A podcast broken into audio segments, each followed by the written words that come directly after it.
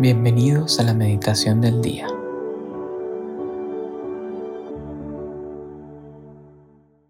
En el nombre del Padre y del Hijo y del Espíritu Santo. Amén. Ven Espíritu Santo, y llena los corazones de tus fieles y enciende en ellos el fuego de tu amor. Envía, Señor, tu Espíritu Creador, y renueva la faz de la tierra. Oremos. Oh Dios que has iluminado los corazones de tus hijos con la luz del Espíritu Santo, haznos dóciles a sus inspiraciones para gustar siempre del bien y gozar de su consuelo por Cristo nuestro Señor. Amén.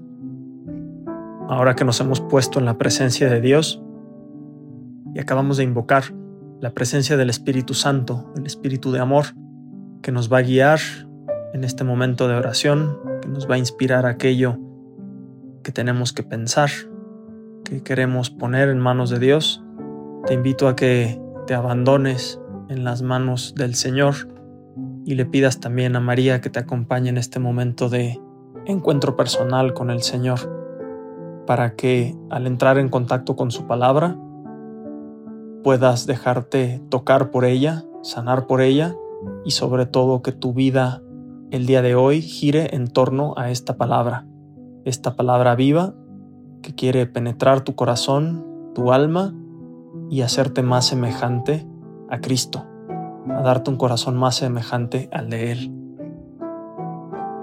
El día de hoy, miércoles 28 de junio, vamos a meditar en el Evangelio según San Mateo, capítulo 7, de los versículos 15 al 20. En aquel tiempo Jesús dijo a sus discípulos, Cuidado con los falsos profetas, se acercan a ustedes disfrazados de ovejas, pero por dentro son lobos rapaces por sus frutos los conocerán. ¿Acaso se recogen uvas de los espinos o higos de los cardos? Todo árbol bueno da frutos buenos y el árbol malo da frutos malos. Un árbol bueno no puede producir frutos malos y un árbol malo no puede producir frutos buenos. Todo árbol que no produce frutos buenos es cortado y arrojado al fuego. Así, por sus frutos los conocerán. Palabra del Señor. Gloria a ti, Señor Jesús. En este Evangelio, Cristo nos quiere transmitir dos enseñanzas. La primera es una advertencia y la segunda es una especie como de guía o un camino a seguir en nuestra vida, en nuestro sendero hacia el cielo. Y la advertencia, en primer lugar, es contra los falsos profetas. En un sentido estricto, existen personas, lamentablemente, que hablan de Dios, pero que solo buscan su provecho personal, y en vez de acercarnos a Dios, nos alejan de Él. Pero no hay que olvidar que en un sentido más personal, todos tenemos un falso profeta en nuestro interior, en nuestra carne, que también nos quiere alejar de Dios. Y ese falso profeta que tenemos en nuestro interior es la inclinación al pecado.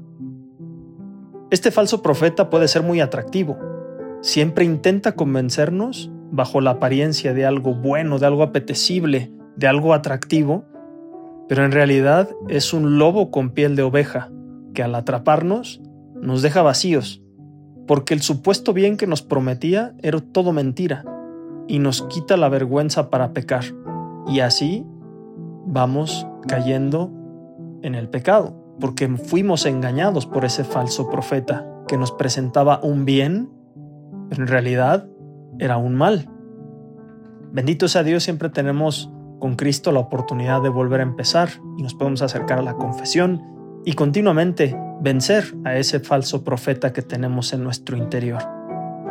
Pero hay que encontrar esos letreros, esas advertencias que nos da Dios nuestro Señor en nuestro interior para desenmascarar ese falso profeta, para descubrir aquellos engaños, ya sea del pecado, del demonio o de las mismas tentaciones. Y ahí tenemos, en segundo lugar, la guía que el Señor nos da. Entonces, por un lado está esa advertencia contra los falsos profetas, reconocer que nuestro interior podemos tener una cierta tendencia y una especie de falso profeta. Pero también el Señor nos da en nuestro interior un camino, un sendero, como una chispa que nos va continuamente empujando a hacer el bien y evitar el mal. Y esa guía que el Señor nos propone para camino seguro se va a ver si analizamos cuáles son nuestros frutos. Cuando hacemos nosotros una acción, cuando nosotros vamos a realizar algo o simplemente pensamos en algo, es bueno preguntarnos hacia dónde nos lleva. ¿Esto me asemeja más a Cristo? ¿Esto me hace más cristiano? ¿Me hace vivir mejor la caridad? Y si la respuesta es positiva, definitivamente es un buen fruto y por lo tanto no es un falso profeta. Es una invitación, es una guía, es un camino a una mayor santidad, a una mayor cercanía con el Señor. Por eso el día de hoy también te invito a que te preguntes, ¿qué clase de fruto estás dando? ¿Cómo es tu árbol? Quizá tu árbol necesita echar raíces más profundas, necesitas regarlo más, cuidarlo más. Y ese árbol se riega más y se cuida más en una relación más personal con el Señor, en la oración, en los sacramentos, al tenerlo presente en tu día a día. Pero igual y tu árbol está verde y está frondoso. Y quizá el Señor quiere podarlo un poco para que todavía dé más fruto, para que sea más grande, más hermoso. Lo que sí tenemos seguro es que Cristo siempre nos va a dar esa guía, ese camino, ese impulso para poder ser mejores, para poder ser mejores cristianos, mejores apóstoles y vencer a esos falsos profetas, que repito, no siempre se encuentran fuera de nosotros, a veces también están dentro de nosotros. Por lo tanto, ante esta advertencia que hoy el Señor nos hace y ante esta invitación que Cristo también nos hace de seguirlo a Él en un camino de buenos frutos, te invito a que analices cómo está tu corazón, hacia dónde va tu corazón, y ahí vas a encontrar esa respuesta.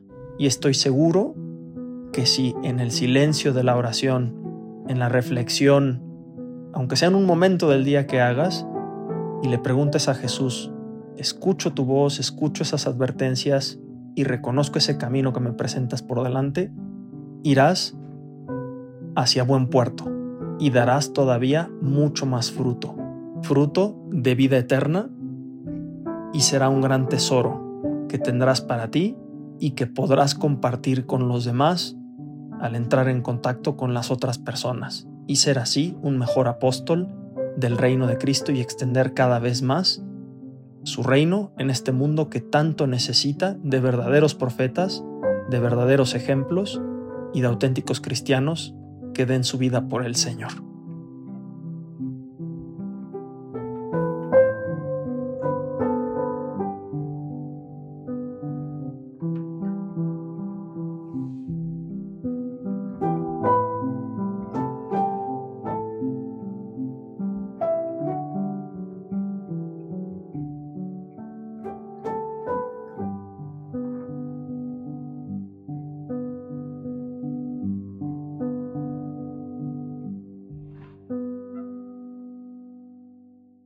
Te damos gracias, Señor, por todos tus beneficios, a ti que vives y reinas por los siglos de los siglos. Amén. Cristo Rey nuestro, venga tu reino. María, Reina de los Apóstoles, enséñanos a orar. En el nombre del Padre, y del Hijo, y del Espíritu Santo. Amén.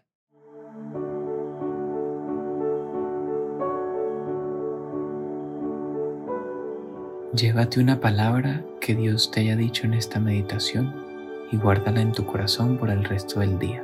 Hasta mañana.